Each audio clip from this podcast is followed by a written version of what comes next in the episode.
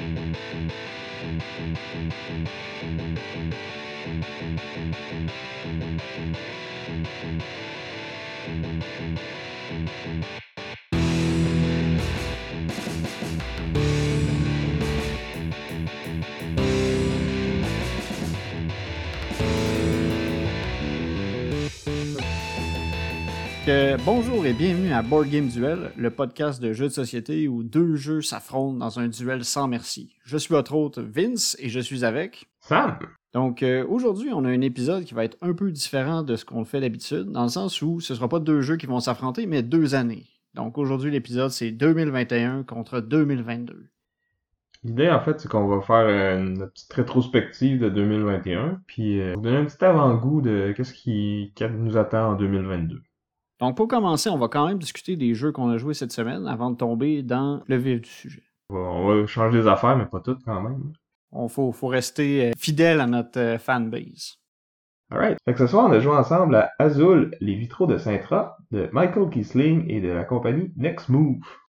Ce jeu-là, c'est en fait le deuxième d'une série. Euh, Azul, il y a maintenant, je pense, quatre jeux qui ont été faits dans, dans cette série-là.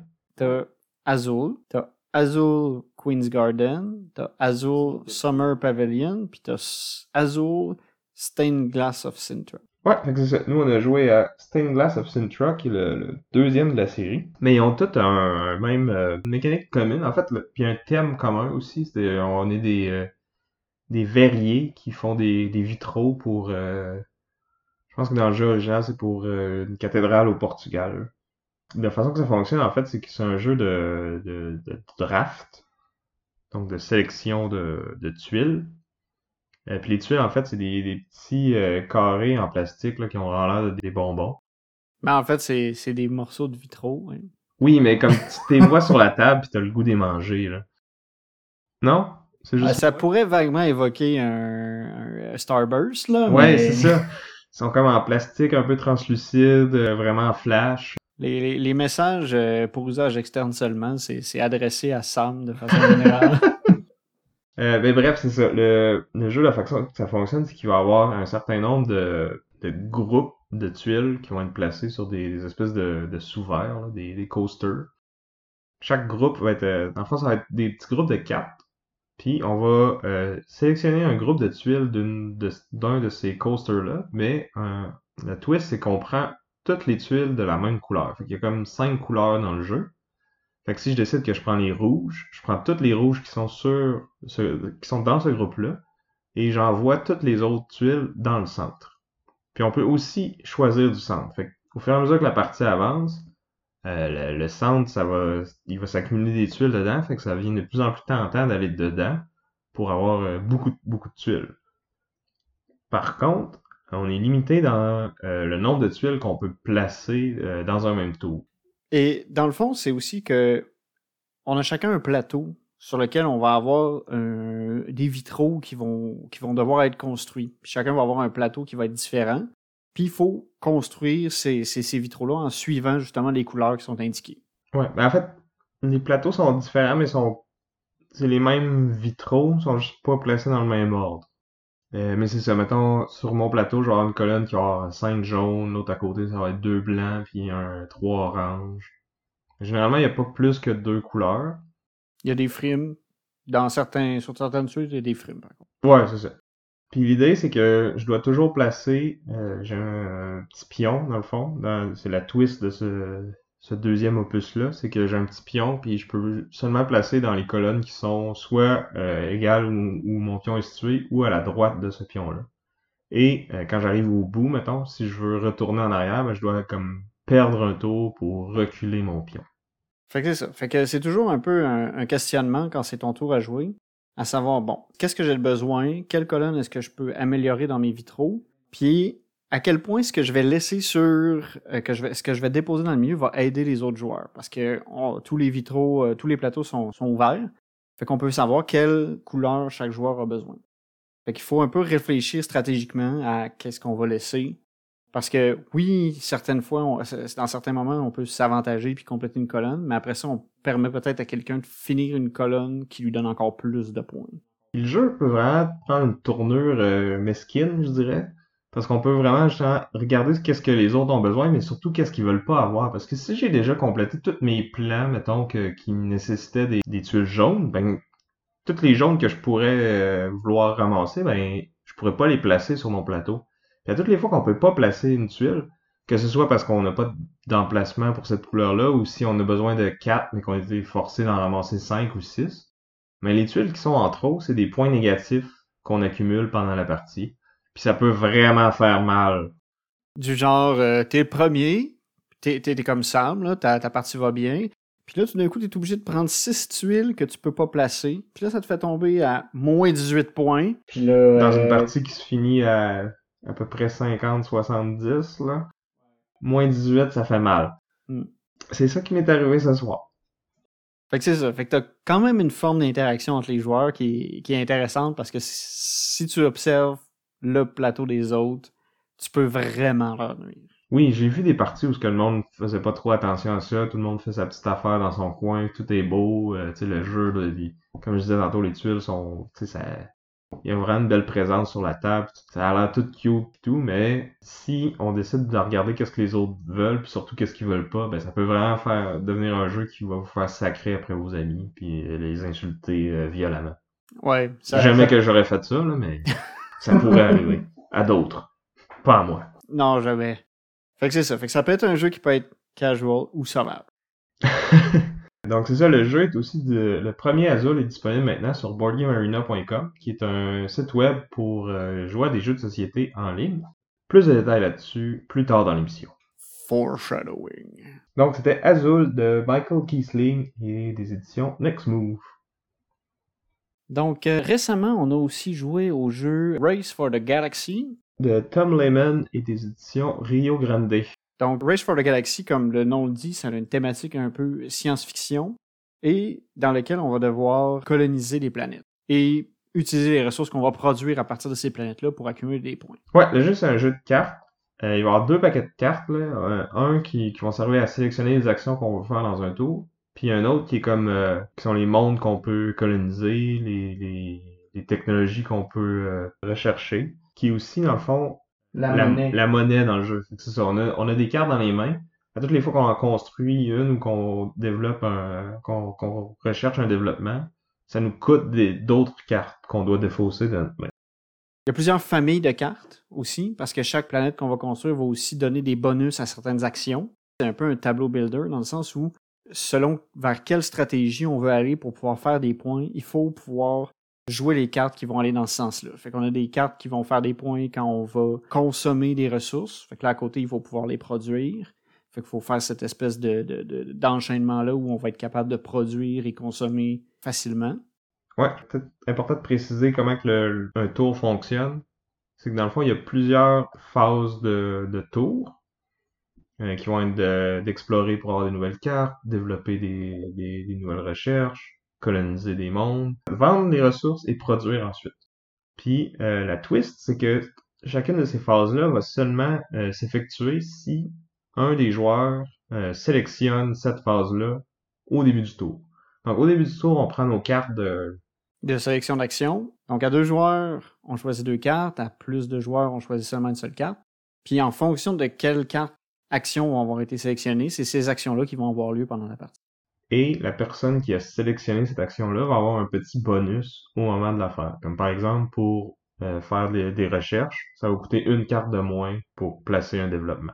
Fait que là, on va avoir cette sélection d'actions-là qui vont être présentées et on fait les différentes actions à tour de rôle. Là où le- le- la, construction, la construction de tableau est importante, c'est qu'il faut être capable de pouvoir faire des points à chaque étape si on peut. Fait qu'il faut pouvoir savoir quelles cartes vont bien synergiser l'une avec l'autre parce qu'il y a plusieurs, il y a vraiment plusieurs stratégies, il y a plusieurs euh, types de cartes différentes. On a des cartes militaires qui permettent de faire des points à long terme puis qui font que plus tu as des cartes militaires fortes, plus tu peux faire des cartes militaires gratuitement. Tu as des cartes qui vont te permettre de produire puis après ça vendre tes ressources puis en ayant des ventes plus euh, qui, te donnent plus de points. On a euh, en fait plus de cartes. On peut consommer des, cartes qu'on va avoir produites pour pouvoir faire des points. C'est ça, chaque ressource qu'on qu'on produit, en fait, soit qu'on la vend pour plus de cartes dans nos mains ou qu'on la consomme pour faire des points. Mais là, pour ça, ça prend les développements ou les mondes en conséquence. Il y en a qui vont seulement prendre certains types de ressources. Il y a quatre types de ressources dans le jeu. Puis, dans le fond, ça va dépendre des mondes qu'on a colonisés, quelles ressources qu'on produit. Puis c'est ça, c'est vraiment une course, comme le nom le dit, Race for the Galaxy, parce qu'il y a deux façons de mettre fin à la partie. C'est soit de mettre une douzième carte dans notre tableau, ou de d'épuiser la, réserve commune de points. Une fois qu'elle est épuisée, on peut quand même faire des points supplémentaires pendant le, le reste du dernier tour, mais ça signale à la fin de la partie. C'est ça. Puis les, les deux stratégies sont vraiment viables. Ça dépend vraiment de qu'est-ce qu'on reçoit au début, puis de, comment qu'on s'enligne. Puis souvent, ils vont être en compétition l'un avec l'autre. Quelqu'un qui est dans le militaire, justement, va vouloir mettre fin à la partie rapidement parce que cette personne-là peut bâtir beaucoup de cartes vraiment vite sans payer de trop de ressources, qui est l'avantage de cette stratégie-là, versus quelqu'un d'autre qui peut euh, vouloir prendre un peu plus de temps, se, se monter son tableau pour vraiment comme faire beaucoup de points à chaque tour, puis après ça, faire des, des cycles répétés de production, consommation, production, consommation, etc., etc. c'est un jeu qui a, qui, a, beaucoup de stratégie, je trouve, au final. Tu sais, c'est une mécanique qui est quand même simple au final. Le jeu est pas très compliqué, mais tu peux vraiment avoir un niveau de réflexion élevé pour pouvoir arriver à maximiser le nombre de points que tu peux faire dans un tour. L'espace décisionnel est vraiment très large. Parce qu'au début, on a une main de carte, on peut aller dans toutes les directions. C'est vraiment important les, quelles cartes qu'on choisit de, placer versus lesquelles qu'on décide de défausser. Puis ça va vraiment influencer comme la stratégie qu'on va essayer de faire. Puis, mais il y a quand même moyen de pivoter euh, en cours de partie si on voit que ça marche pas ou qu'on repige pas les cartes qu'on a besoin. Il, y, a, un petit jeu, mais ça dépend à quel point là. Puis euh, à quel tour surtout. Dans les 3-4 premiers tours, maintenant ça se fait. Après ça, c'est plus, euh, plus compliqué ou on va pouvoir le faire, mais on va être en retard. Ouais, ça coûte plus cher. Puis là aussi, il y, a un, bon avantage à avoir joué plusieurs parties parce qu'on on connaît les cartes, on sait qu'est-ce qui est plus viable que. Ouais, puis on sait aussi qu'est-ce qui peut euh, sortir. Il y a, y a des cartes de développement qui coûtent très cher, mais qui vont donner beaucoup de points, mais ça va être pour des conditions vraiment différentes d'une fois à l'autre. Il y en a une qui, donne des points pour le développement, par exemple. Une qui donne pour la force militaire, une autre euh, pour euh, le, nombre de pouvoirs de consommation qu'on a, etc., etc. Puis, l'idée, c'est d'en choisir une au début, quand dans celle qu'on, la première qu'on pige, mettons, ou la deuxième, puis de s'enligner avec ça, si on, si on peut. Ou sinon, d'essayer de, d'aller à la pêche dans le, le deck de cartes pour sortir euh, la carte qu'on a besoin, mais ça, c'est plus risqué un peu. Ou, au moins s'ouvrir des possibilités si jamais on a une main qui est pas agréable au début de la partie. C'est ça. J'avoue que moi, j'ai joué, c'était la, fois où on a joué, en fait, c'était ma première partie de, de ça et j'ai été, euh, je me suis fait défoncer, là. C'était pas propre. Mais en même temps, c'est là que je vois aussi que le niveau d'expérience est important dans ce jeu-là. Ouais, ben on parlait de Board Game Arena tantôt, c'est un jeu que c'est mon jeu fétiche sur Board Game Arena. Je, Là-dessus, ça prend cinq minutes une partie. Euh, souvent, je vais jouer euh, sur mon téléphone avant de me coucher ou euh, sur mon heure de lunch. J'ai le temps d'enchaîner une coupe de parties. Ouais, parce que ça peut jouer vraiment rapidement. Là. Ça prend pas de temps. Là. Puis c'est, c'est... Ça prend à deux. Parce qu'à deux, on choisit deux phases chacun. Fait ça prend vraiment deux fois moins de tours avant de se rendre à la fin de la partie. Puis c'est ça qui est le fun, c'est que l'expérience à ce jeu-là, puis quand on joue à plusieurs joueurs, c'est qu'on peut essayer de deviner qu'est-ce que les autres vont sélectionner comme, comme phase, puis vraiment être capable de, de surfer sur leur vague. C'est là qu'on va, être le plus efficace. Puis tu sais, par exemple, si on, on anticipe un, une colonisation, on sait qu'on n'aura pas nécessairement besoin de la jouer nous-mêmes parce que ça. va sortir. Fait que tu peux espérer qu'il y ait ça, puis là, sélectionner consommer, puis jouer un monde qui apparaît avec une ressource dessus, pour le vendre à ce tour-là. Puis là, quand ça marche, c'est vraiment le fun parce qu'on vient de sauver un tour. Mais si ça marche pas, puis que personne choisit de, de coloniser, puis que nous on arrive pour consommer, puis on n'a rien à vendre finalement, ben ça peut vraiment faire mal. Fait que c'est ça. Fait que t'as comme l'étude du jeu des autres, l'anticipation du prochain tour, qui fait que tu peux justement avoir adapté ta stratégie. Puis c'est vraiment un super bon jeu. Là. Il est sorti en 2007, puis on en parle encore aujourd'hui, puis je suis pas gêné. Là. Ça vaut la peine de le découvrir sur Board Arena. Puis son gros défaut à ce jeu-là, justement, c'est que l'iconographie est pas toujours claire euh, quand on commence à jouer. Ouais, c'était, pas super évident. Fallait souvent aller faire référence au, guide. Mais je te dirais que après une deuxième partie, je serais vraiment meilleur. Parce Ouais. que ce serait beaucoup plus clair, on comprend mieux comment ça se passe. Puis, justement, sur Boyum Arena, on peut euh, mettre notre souris, notre curseur sur une carte, puis là, il va y avoir un petit texte qui va, qui va popper, qui va nous dire exactement qu'est-ce que ça fait, que- qu'est-ce que les icônes veulent dire, etc. Donc, pour apprendre, super bonne façon. Ouais. Donc, c'était euh, Race for the Galaxy de Tom Lemon et des éditions Rio Grande Games. Et finalement, un autre jeu qu'on a joué ensemble euh, récemment aussi, c'est Crusaders Tie Will Be Done de Seth Jaffe et de, des éditions euh, Feu Tasty Ministerial Games qui ont fait faillite un peu plus tôt euh, cette année, malheureusement. Hmm. C'est triste parce qu'en plus, Crusaders, c'était vraiment un bon jeu. je. Ouais, ils font des bons jeux. C'est eux qui ont fait Orléans aussi.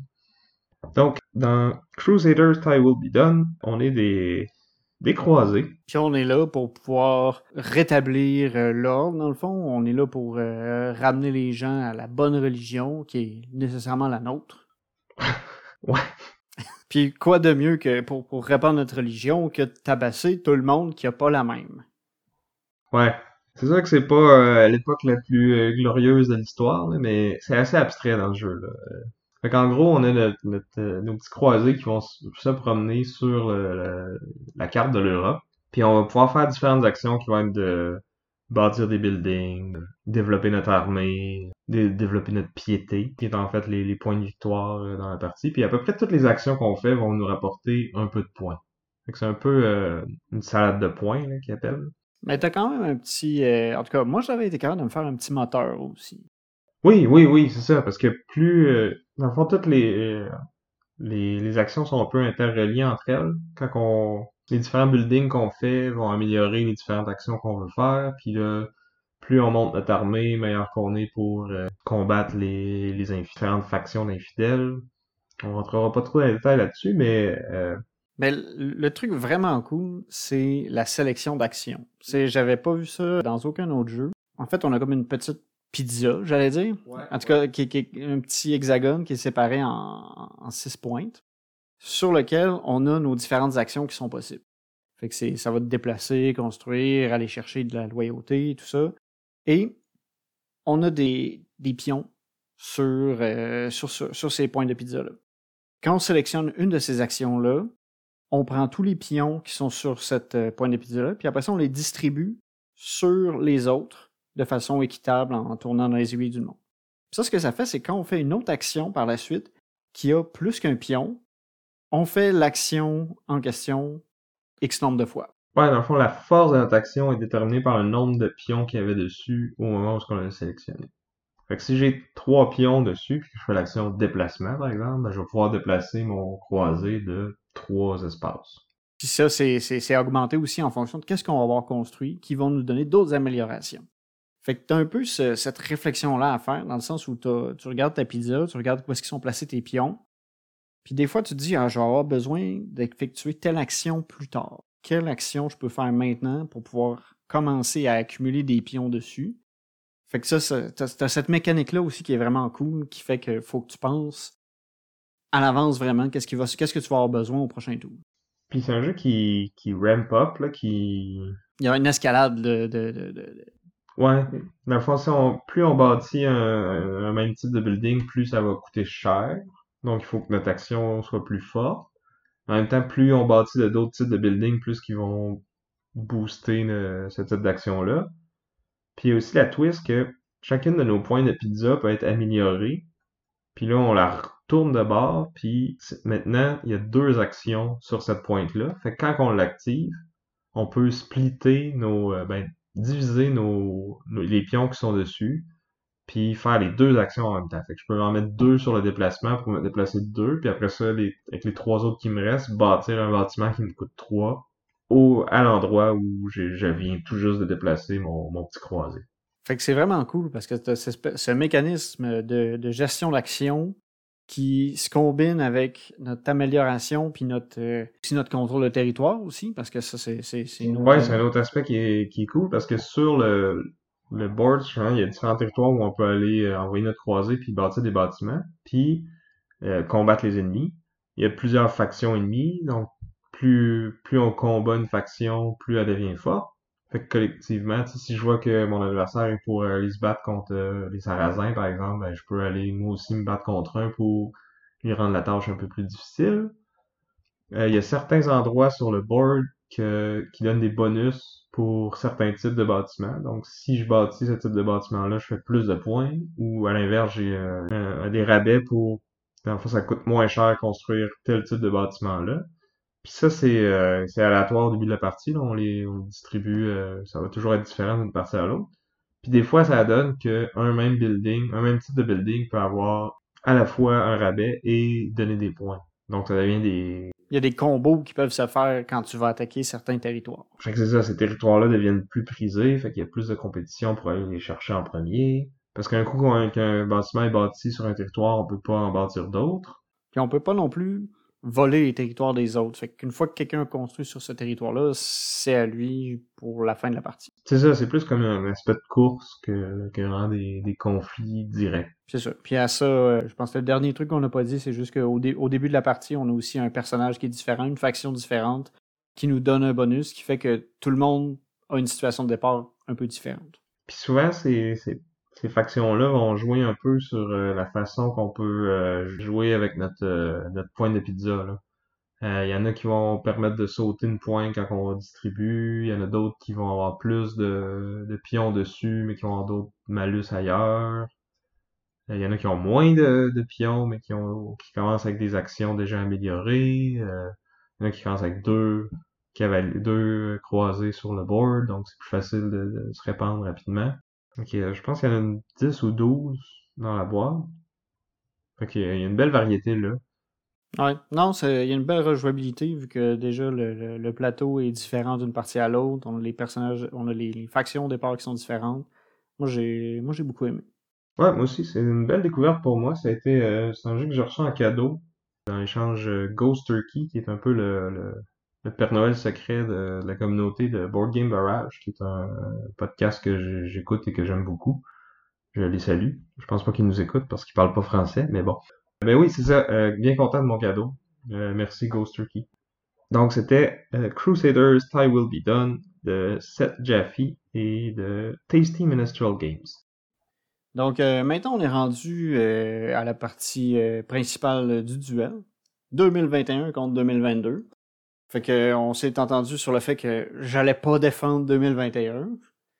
Puis que Sam non plus, parce que ça n'a pas été la meilleure année au final. C'était clairement une amélioration à la 2020, mais on va espérer que 2022 va être encore mieux. Ouais. En même temps, c'est pas tant dur à battre. Donc, euh, pour commencer, on voulait faire on voulait remettre en revue euh, nos objectifs qu'on s'était fixés pour l'année 2021. Ouais, nos, résolutions, euh, ben, en rapport aux, jeux de oh. société. Moi, de mon côté, euh, c'est un peu drôle. J'avais été dit que j'allais. J'avais backé quelques Kickstarter. J'avais été. Je m'étais laissé un peu emporter avec certaines dépenses, on va dire. Fait que je m'étais fixé comme objectif. FOMO!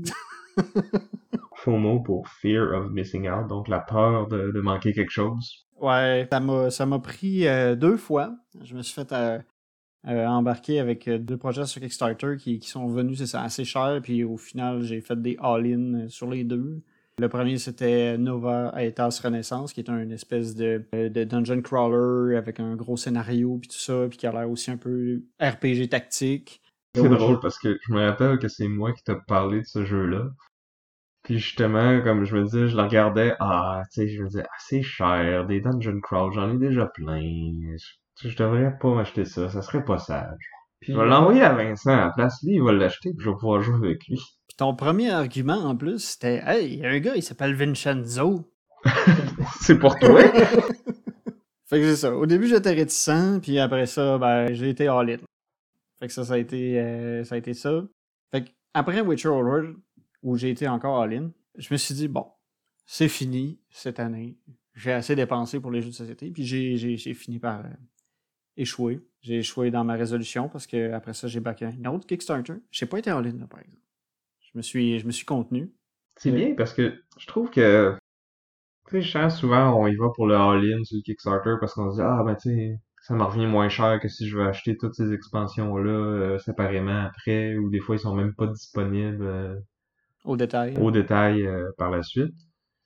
Mais tu sais, on a tellement de jeux. En tout cas, pour moi, je sais que toi, t'as une plus petite collection que moi, mais on a tellement de jeux à jouer. Au final, on y rejoue pas, des, des dizaines et des dizaines de fois à chaque jeu, souvent. Il y, a des exceptions, là. Mais la plupart des jeux, on va les jouer peut-être euh, trois, quatre fois par année, max. Ouais. Puis le d'aller dans le all-in, c'est que souvent, c'est des extensions que tu rajoutes qui sont pas nécessairement toutes compatibles les unes avec les autres. Fait qu'au final, pour pouvoir vraiment puis ça rajoute beaucoup de règles, c'est beaucoup de, tu sais, quand tu t'ouvres le jeu, tu sais pas trop quelle expansion ajouter, les, tu sais, souvent tu vas juste prendre la boîte de base, laisser les expansions de côté, parce que tu veux pas justement t'embarquer dans de quoi de trop gros au début. Puis tu te rends jamais au point où tu te dis, ah, ben là, tu sais, j'ai assez joué, je pense à avoir besoin d'un peu plus de variété, je voudrais ajouter une expansion. C'est ça. Je suis content de l'avoir, tu sais, quand j'arrive là, mais...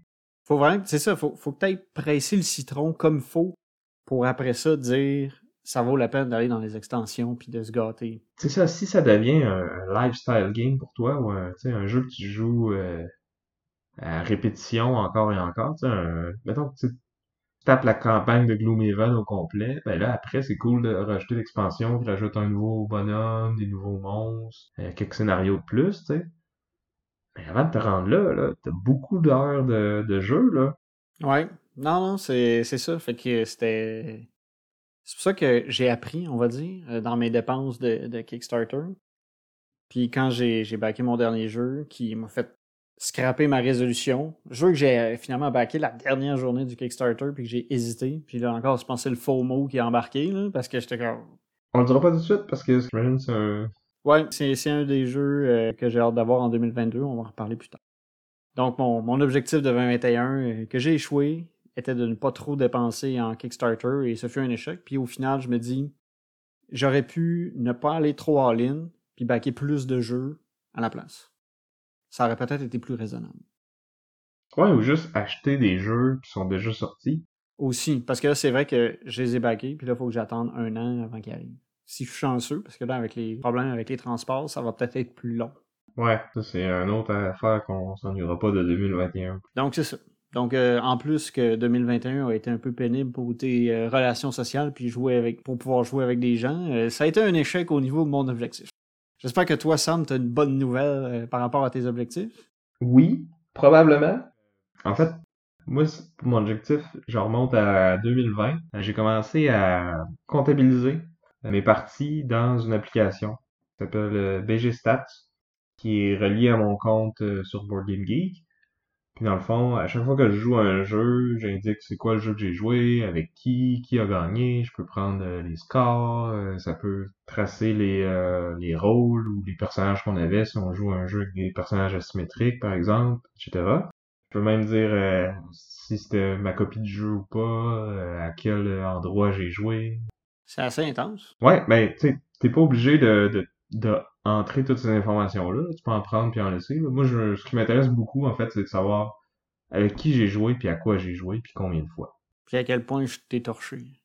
Ouais, je prends les scores aussi, parce que, tu sais, des fois, t'expliques un jeu, quelqu'un qui a jamais joué va demander c'est quoi un bon score pour ce jeu-là, ou c'est quoi un score typique. Ben là, je peux ressortir mon application, puis dire, ah, ben tu vois, en moyenne, le score c'est ça, la moyenne pour le gagnant c'est ça, la moyenne pour le perdant c'est ça.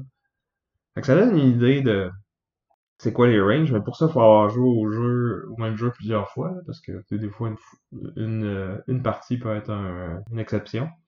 Euh, mais bref, fait que j'ai commencé à faire ça en janvier 2020. C'était ma, ma résolution pour cette année-là, de, de loguer, ben de, de comptabiliser. De comptabiliser toutes mes parties, merci. Euh, puis en 2020, je m'étais donné comme objectif de jouer à au moins 100 jeux différents. Fait que là, euh, mon objectif en 2021, c'était de continuer là-dessus, donc avoir 100 jeux que je vais jouer au moins une fois.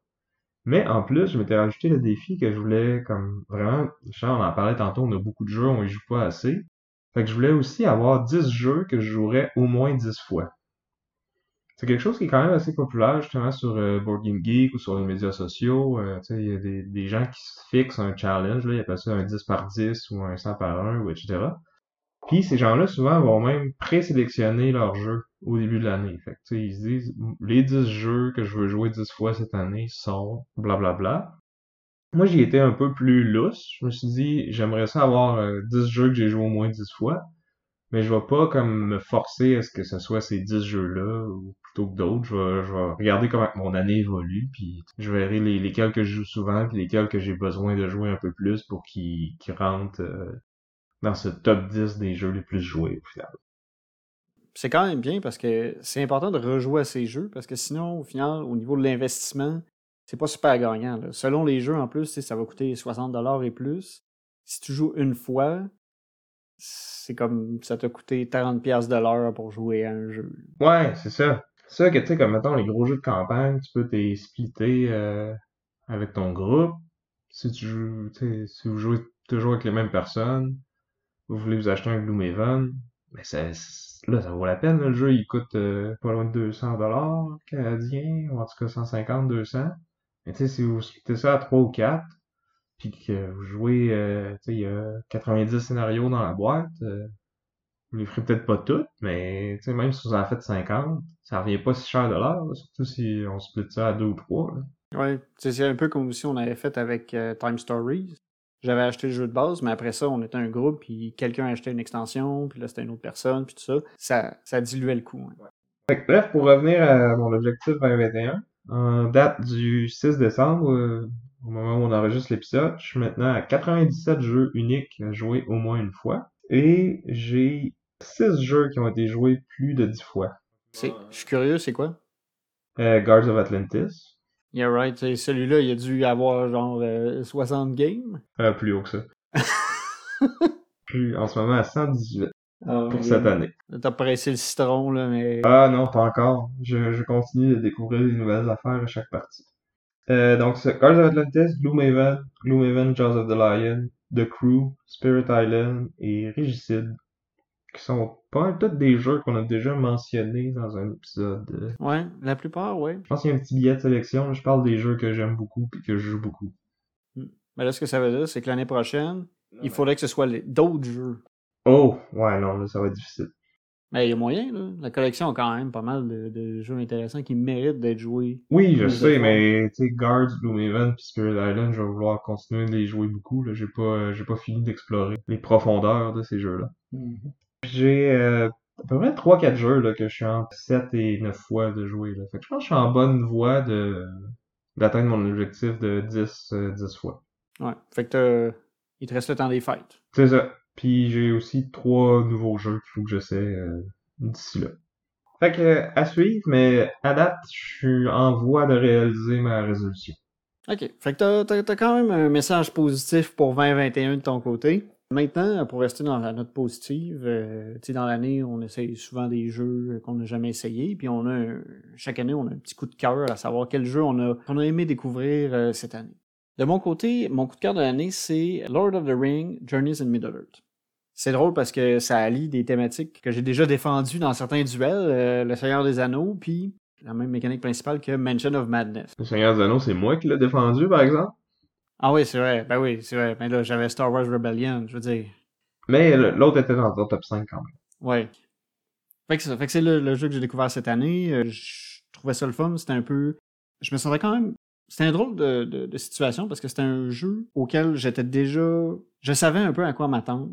Dans le sens où j'avais déjà joué à un jeu qui avait des mécaniques similaires. Puis je savais que la thématique allait m'intéresser. Là, ce qui était cool, c'était l'aspect, OK, on a une campagne. J'étais un peu en. Je suis pas sorti de ma zone de confort, par contre. J'ai beaucoup aimé. J'ai beaucoup aimé. J'ai vraiment aimé ma campagne. En plus, j'étais avec euh, un groupe de, de gens qui. Où est-ce qu'on se prend pas au sérieux quand on joue à des jeux, là. Puis là, particulièrement, c'était le bordel total, là. La- Ouais, euh, je me rappelle d'un nom de personnage que tu m'as déjà nommé puis qu'on On, on je redira dirai pas, en nom. pas. comment j'ai appelé mon personnage, mais c'est ça. C'était pas sérieux, mais c'était parfait. On a eu bien du plaisir. On a passé vraiment du bon temps avec ce jeu-là, puis on a, on a fini comme une des campagnes euh, pendant l'année. Puis... Ok, fait que tu as quand même joué beaucoup. Oui, oui, oui, non, c'est ça. On avait, on avait comme un rendez-vous hebdomadaire à tous les mardis. On faisait une partie, euh, puis on avançait là-dedans. Puis c'était pas mal cool. On a eu bien du fun. Puis c'est pour ça aussi que ça, ça a mérité mon, mon, mon coup de cœur de l'année parce que Mais c'est pas un jeu qui est sorti cette année, par contre. non, non, c'est vrai que c'est pas un jeu qui est sorti cette année. Celui qui va peut-être être mon coup de cœur de jeu qui est sorti cette année, je l'ai pas encore parce qu'il est en dessous du sapin de Noël. Puis j'ai hâte de le déballer. Mais lui, mais lui aussi, il est sorti l'an passé. C'est vrai. On parle de Dune Imperium. C'est son extension qui est sortie cette année. Rise of X. Fait qu'au final, c'est ça. Je, je, pense que j'ai pas joué à des jeux qui sont sortis cette année, à part peut-être euh, Régicide.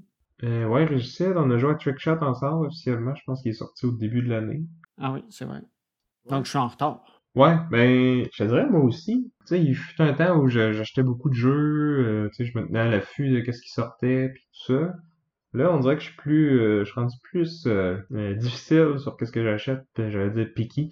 Mais c'est une tendance, là. À un moment donné, tu, tu sais un peu c'est quoi les types de jeux que t'aimes, puis tu vas aller vers ces jeux-là où tu vas. Ouais, puis t'as aussi, tu sais, j'ai une grosse collection, je joue pas, tu sais, oui, j'ai joué, je vais réussir à jouer à 100 jeux différents dans mon année, mais j'ai plus que 100 jeux, fait que ça veut dire qu'il y a une bonne partie de ma collection qui, qui a pas été jouée cette année, tu sais.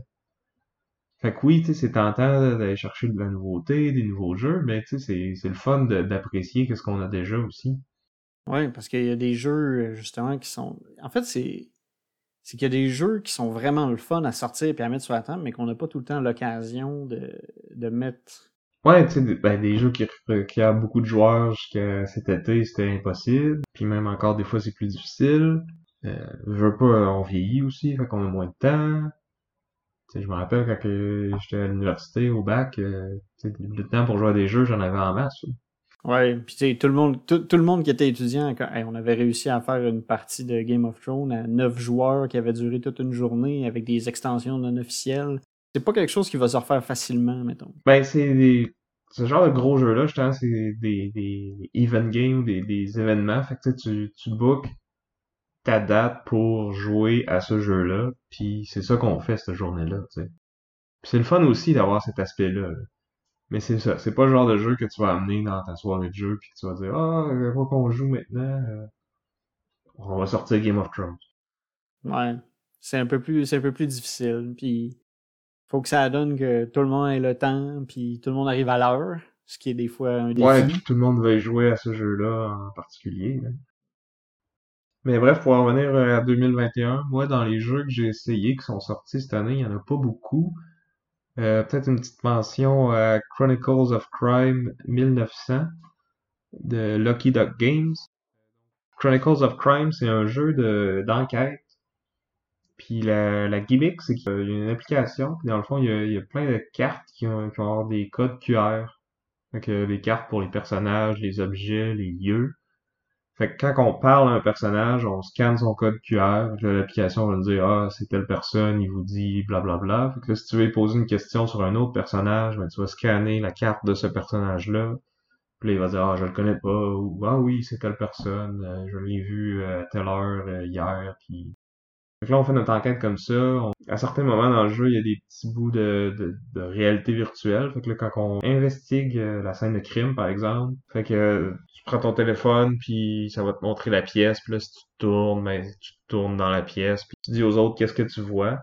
Puis les autres, ils vont sortir les cartes des objets qui correspondent à, ce que tu décris. Puis après ça, tu peux aller scanner ces cartes-là. Puis là, ça va dire, ah oui, tu as trouvé, euh, mettons, tu scannes Litry parce que tu as vu qu'il y avait un, drap avec une tache de sang dessus. Ça dit, ah oui, tu trouves euh, la tache de sang. Puis euh, quatrième jeu de, de cette lignée-là. Dans le fond, il y avait les premiers Chronicles of Crime, ils ont sorti le Noir, puis un autre. Puis là, après ça, ils ont fait, euh, il y a eu un Kickstarter pour 1400, 1900 et 2400. Puis dans le fond, les trois sont, c'est des histoires qui sont reliées. Mais tu sais, tu peux faire, tu peux les faire en, en standalone, il a pas de problème. toute la boîte de 1400, c'est comme un jeu à lui tout seul. Mais quand tu fais les trois, c'est que ton, le personnage que tu incarnes dans les trois, c'est les, aux trois différentes époques. Puis c'est des, des personnes d'une même famille qui ont comme un don de, de préscience. Là. Fait que tu, dans le fond, au début du scénario, t'as comme un rêve, t'as des visions, tu vois des affaires, puis tu t'en vas enquêter là-dessus. Puis il y a un qui est médiéval, là, dans 1900, tu joues un journaliste euh, à Paris euh, dans ces années-là. Puis euh, en 2400, ben là, t'es dans le futur. J'ai pas joué encore, là, mais tu ton personnage a des, des implants cybernétiques, tout ça. Thématique cyberpunk un peu. C'est ça. Puis là, chacun a sa petite twist.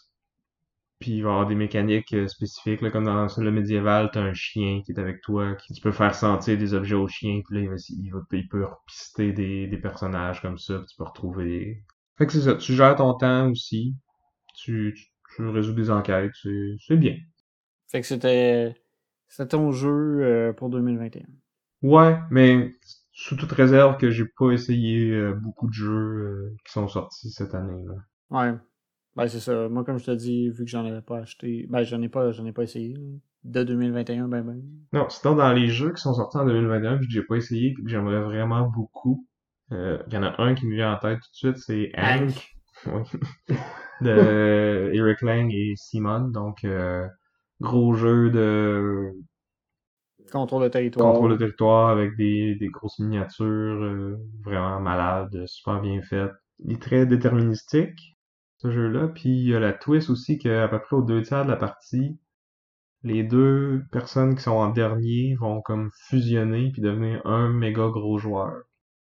Donc c'est important de, de voir venir ça, de le préparer puis de tu peux t'arranger justement pour être avant-dernier plutôt que ouais c'est ça si les deux derniers sont vraiment proches de- du troisième avant-dernier, ben, tu sais, ça peut être vraiment avantageux d'être dans la fusion. Puis bref, il y a plein d'autres choses à gérer, là, on rentrera pas trop dans les détails pour un jeu qu'on n'a pas joué au final. Ouais. Non, non, c'est ça. Puis on a encore une couple de sujets à, passer. Fait que ben là, on était quand même dans un- une vague positive par rapport à 2021.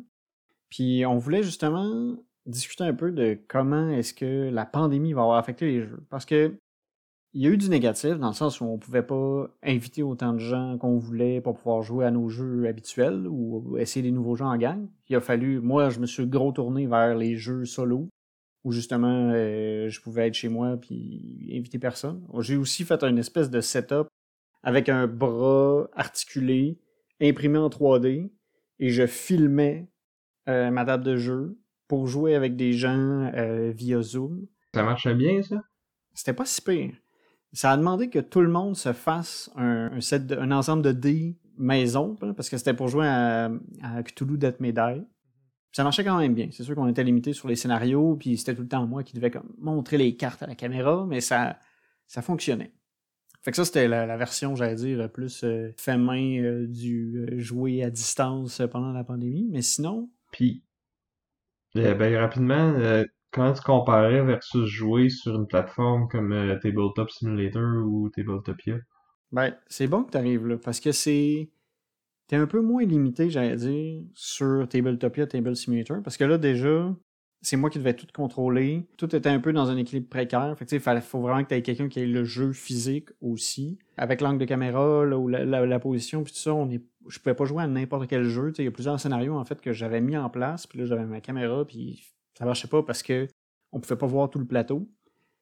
Versus euh, si on joue à euh, Tabletop Simulator, on, simplifie un peu l'expérience de jeu à distance. Ça, je pense c'est c'est quelque chose qui, est cool parce qu'on dirait que l'industrie s'est un peu adaptée justement avec ces, ces, systèmes-là, Board Game Arena, Tabletop Simulator, Tabletopia. On a pu jouer à des jeux de société quand même, à distance, avec des systèmes qui étaient quand même bien faits. Pas tout le temps, là. On s'entend que, tu sais, Board Game Arena, il est vraiment bien parce que Ouais, c'est ça que je veux dire, c'est que t'as comme deux catégories, là. T'as les, comme, simulateurs physiques, là, que, peu ou pas scriptés, puis ça va pas, euh, comme, appliquer les règles du jeu. Versus les trucs qui sont plus comme des applications, comme Board Game Arena, il y a d'autres sites aussi, là, comme Boîte à jeux ou euh, yukata.de, qui vont avoir une, une liste de jeux quand même assez euh, elle est plus restreinte euh, que, que les autres, mais au moins, quand tu joues à ce jeu-là, les règles sont instaurées. Tu, tu, tu peux apprendre à jouer en jouant.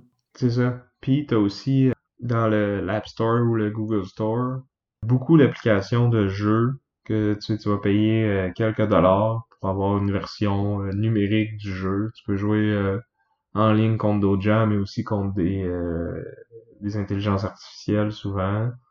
Tu vas des tutoriels, tu vas des campagnes qui vont augmenter en difficulté, des, scénarios plus spécifiques. Là, tu commences dans une dans une situation bien précise, puis il faut que tu atteignes un certain score des choses comme ça.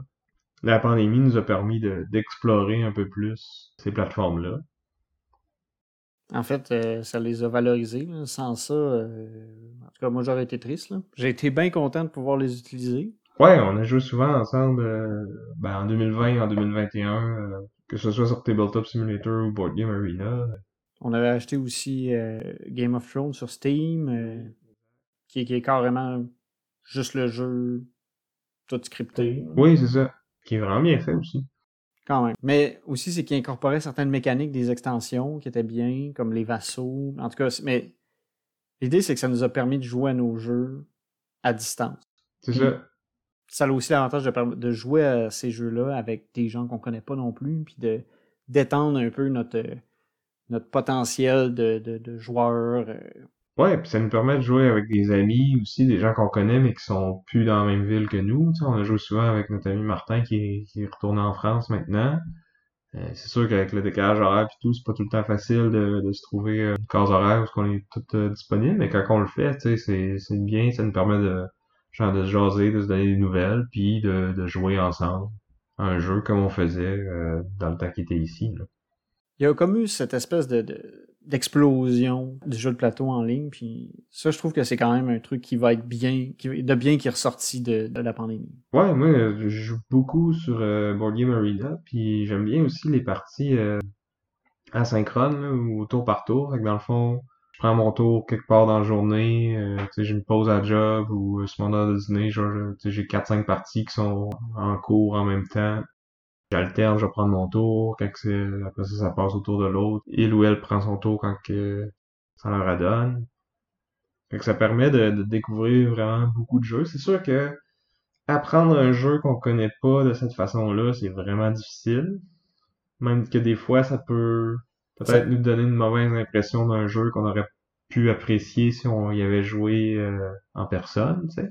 C'est sûr aussi que ça peut être pénible quand on joue avec des gens qu'on connaît pas, là, parce qu'on s'entend que quand on joue avec des gens sur Internet, on, on croise euh, de toutes les sortes de personnes qui existent. Ouais, mais tu sais, je parlais de Board Game Barrage tantôt. Euh, ils ont un groupe euh, Discord que tout le monde peut, peut joindre, qu'on écoute le podcast ou pas. Puis il y a quand même une bonne communauté justement de gens qui jouent sur Board Game Arena. Donc c'est facile de dire ah je veux jouer à tel jeu, je cherche des joueurs, puis tout le monde peut joindre euh, comme ça. Puis tu sais c'est tu sais, oui, c'est des inconnus, mais tu sais, c'est des gens que qu'on connaît semi, là, c'est des, des, des- T'as un certain lien avec eux autres, dans le sens où c'est pas quelqu'un de complètement au hasard, c'est quelqu'un qui... tu sais, qu'on on partage un intérêt commun pour un podcast, par exemple, puis tu sais, le, le, Discord est quand même assez actif, fait qu'il y a beaucoup de discussions, euh, principalement sur les jeux, mais aussi sur plein d'autres sujets. Fait que tu, il y a certains sujets qui fait longtemps qu'ils sont là, puis moi aussi. Fait que on finit par se connaître un peu. euh.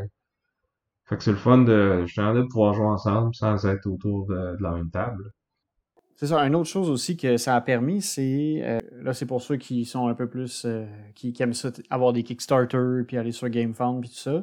C'est qu'il y a certains jeux aussi qui, quand ils sont en pleine campagne, on peut les essayer. Oui, sur Tabletop Simulator ou Tabletopia, ou même des fois Board Game Arena. Ouais. Non, ça c'est bien aussi parce que ça permet d'avoir euh, une bonne idée du jeu avant de le, avant de le backer, d'avoir des conseils à dire en cours de conception pour Oui. que euh, on identifie ça, des, des forces, les faiblesses, puis qu'on dise ben ça, ça, ça marche pas.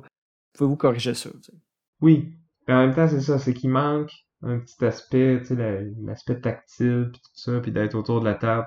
Il y a certains jeux qui en souffrent plus que d'autres, puis justement, de- d'essayer un jeu pour la première fois sur ces plateformes-là, il y en a qui, pour qui, tu sais, ça peut... euh, C'est sûr que tu peux pas remplacer la, sensation d'avoir ton jeu d'installer sur la table, qui justement comme on, on parle souvent de présence sur la table, mais des fois tu as des jeux qui sont impressionnants à voir, puis tu sais de, de manipuler euh, les composantes, ça fait partie puis d'être d'être avec ta gang autour de la table. ça ajoute à l'expérience, puis des fois, il y a des jeux qui en souffrent, puis que finalement, tu backeras peut-être pas parce que t'as pas aimé ton expérience avec le jeu sur Tabletop Simulator. Mais c'est peut-être pas une mauvaise chose au final. Ouais, ça te permet de réfléchir, ça peut-être justement ça ça t'évite de dépenser. C'est ça, puis souvent, tu sais, les, les jeux, ils vont être disponibles après, pareil, là. Et, tu sais, la plupart vont être disponibles euh, dans les magasins de jeux. Puis même ceux qui le sont pas, souvent, il y a des gens là, qui revendent leurs copies usagées ou qui, qui achètent quatre copies sur Kickstarter dans le but de les revendre. là. Fait que, tu sais, on peut attendre de voir qu'est-ce que les, les reviewers, euh, les gens de confiance, là, comme, comme nous, Ouais. pensent dans le jeu, faire nos achats après, tu sais. Des fois, on va payer plus cher, mais souvent, ça va être même moins.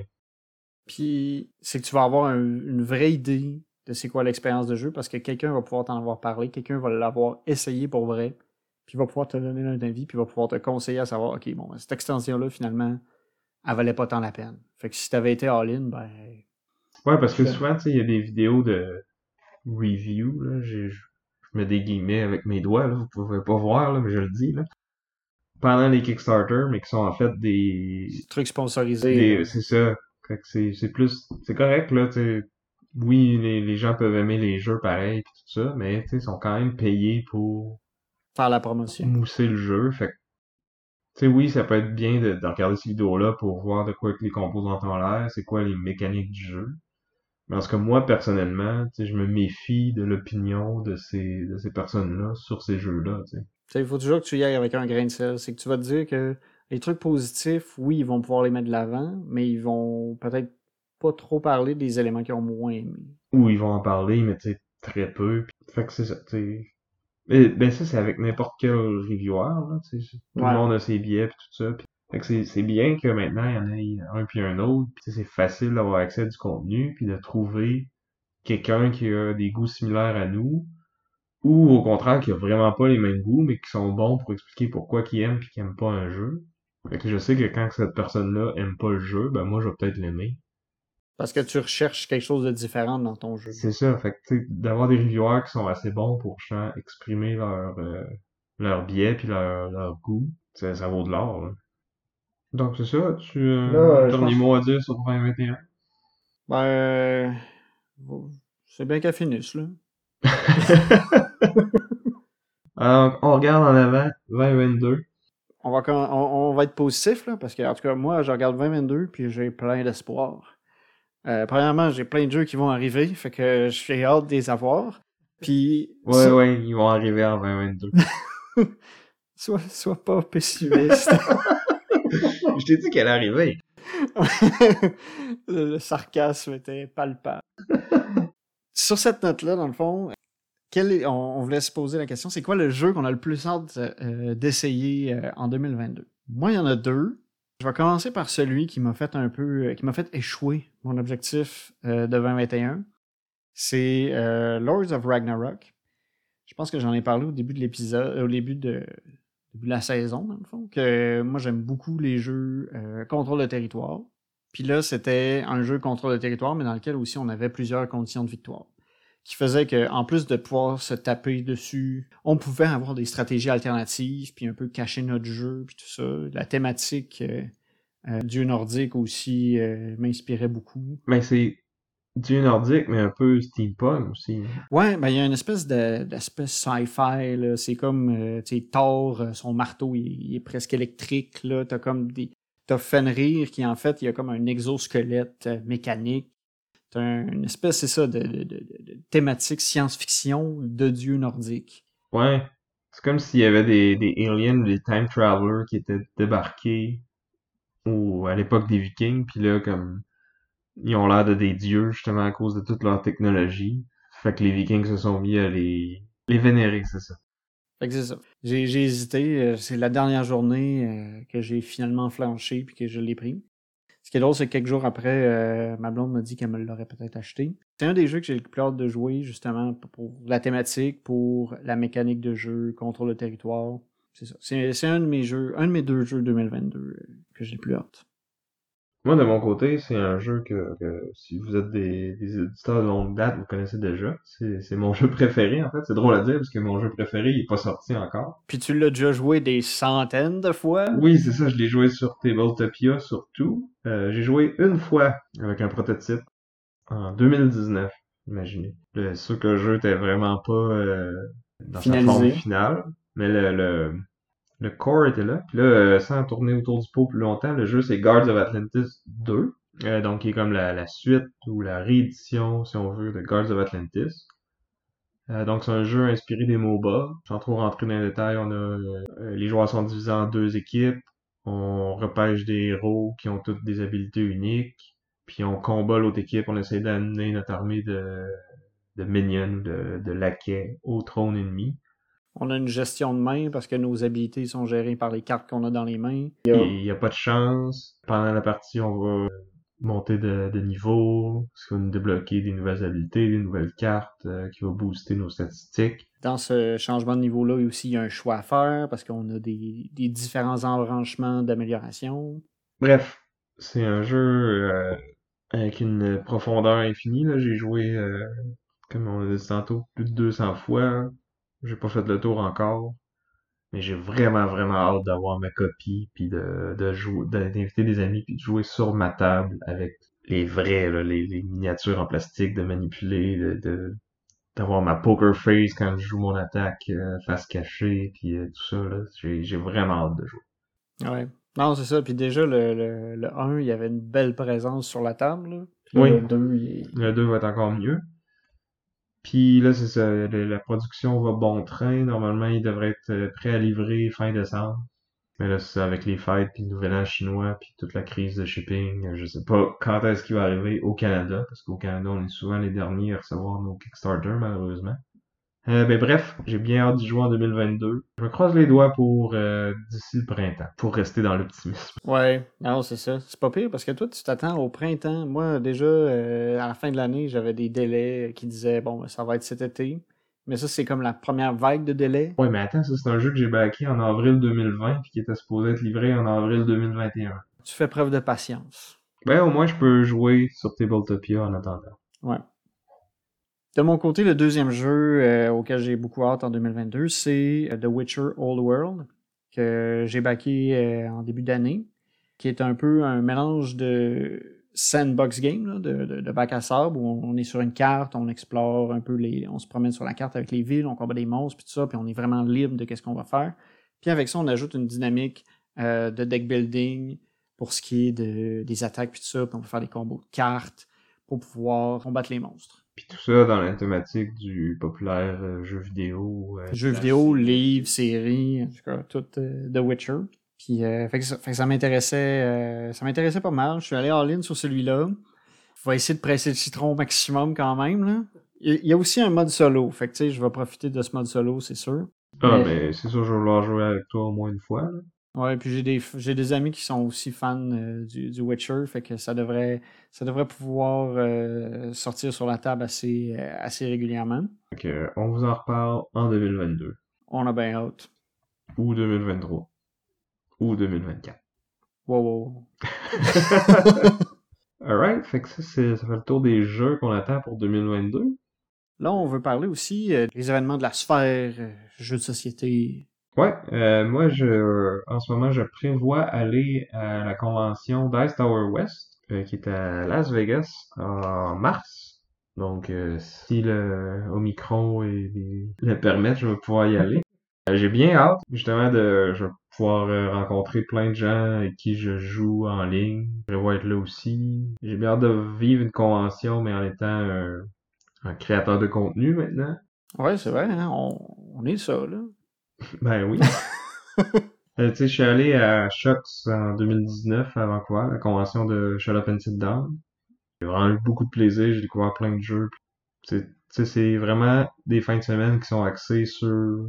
On joue à des jeux, c'est plein de gens passionnés qui sont euh, super ouverts d'esprit. euh, tu sais, souvent, euh, ils ont des systèmes euh, joueurs recherchés, euh, professeurs recherchés. Donc, si tu veux essayer un jeu mais que tu sais pas comment y jouer, tu peux demander euh, à quelqu'un de venir te le montrer. Tu croises les créateurs, tu peux jaser directement avec ceux qui ont fait les jeux. Ceux qui ont fait les jeux, les autres créateurs de contenu. euh, la plupart des gens sont super contents d'être là, sont ouverts à rencontrer leurs fans, à parler avec les, les autres. Il y a des jeux, on parlait de gros jeux événements, tu peux te setter une, journée ou une demi-journée pour jouer à ces jeux-là. C'est sûr que tu vas trouver des gens avec qui jouer euh, dans ce genre d'événements-là.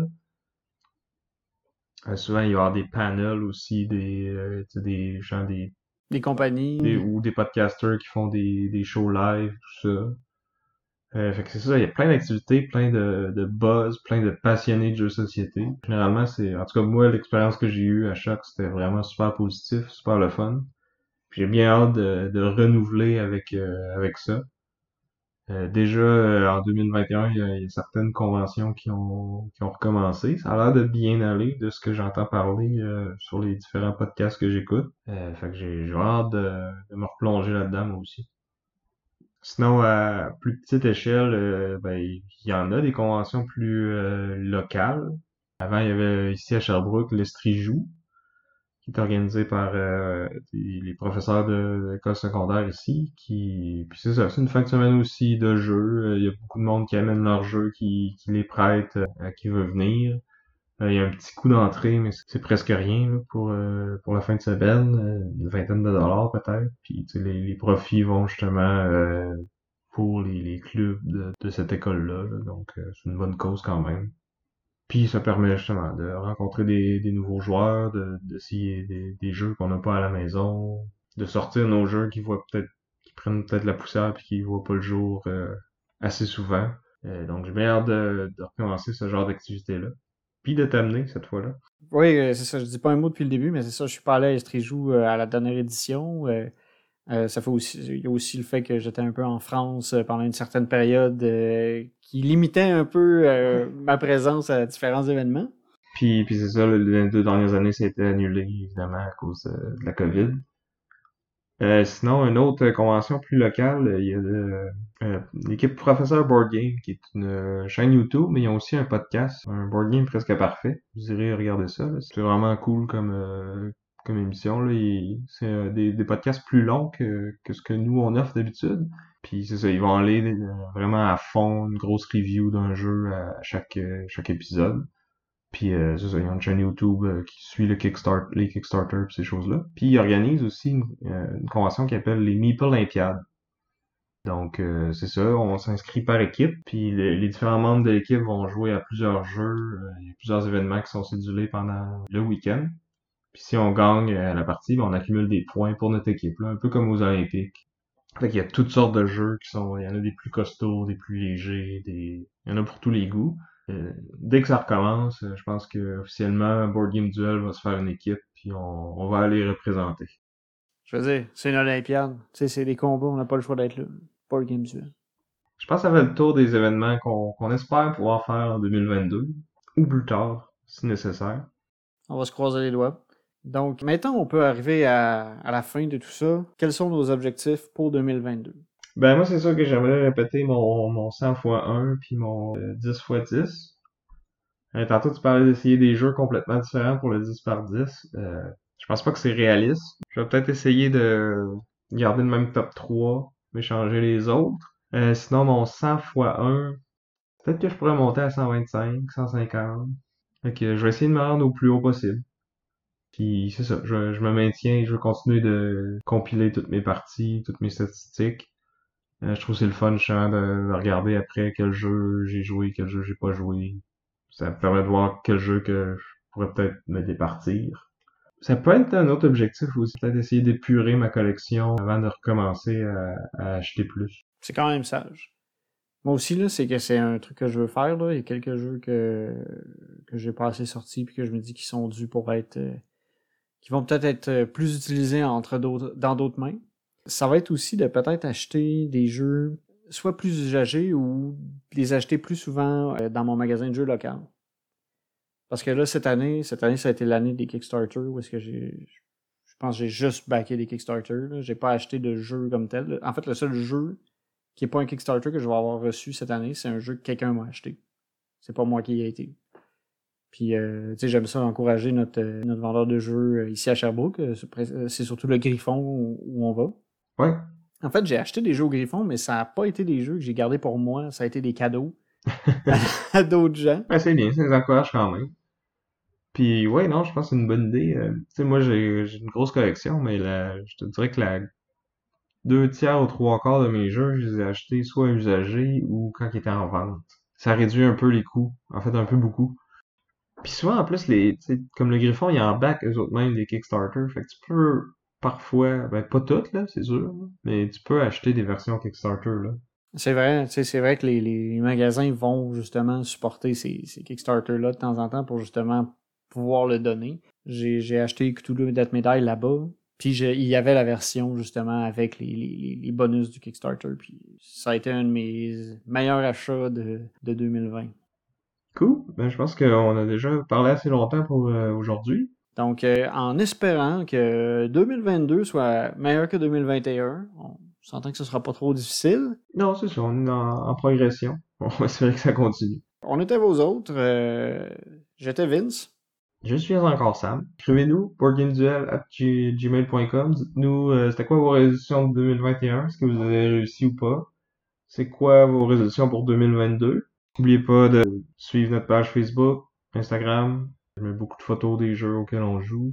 Euh, on prépare de quoi aussi de gros pour vous en 2022, donc euh, restez à l'affût, on va l'annoncer sur ces pages-là probablement en primeur, puis en parler un peu plus dans le podcast après.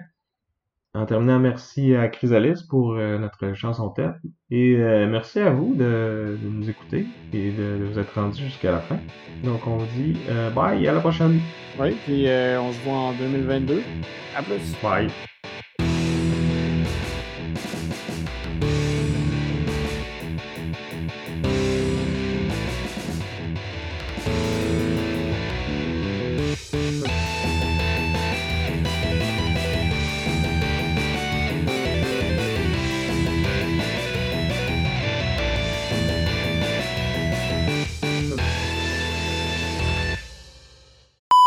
Donc, euh, bonjour et bienvenue à Board Game Duel, euh, le, por- le podcast de Forecast. le podcast.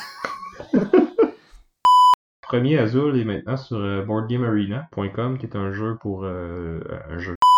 Donc, euh, on peut défausser les, les, les, les cartes. Puis chaque. chaque... C'est pas. J'avais une idée, là, puis elle vient de partir de même. On va peut-être te revenir plus tard puis on On fera le, le la montage magie du montage, c'est ça.